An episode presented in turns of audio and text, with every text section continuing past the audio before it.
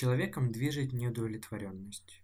Не устраивает, что мало денег, плохие результаты, хочется большего. Все это неудовлетворенность, и она мотивирует, толкает, пинает. Заставляет действовать и принимать какие-то решения, чтобы улучшить свою жизнь. Но каждое твое решение базируется на том уровне знаний, который ты имеешь. Если он недостаточно высок, то что бы ты ни пытался изменить, ничего не получится. Каждое действие будет приводить к недостаточным результатам, и чувство неудовлетворенности будет расти, как снежный ком. Изменить ситуацию можно, нужно повышать уровень знаний.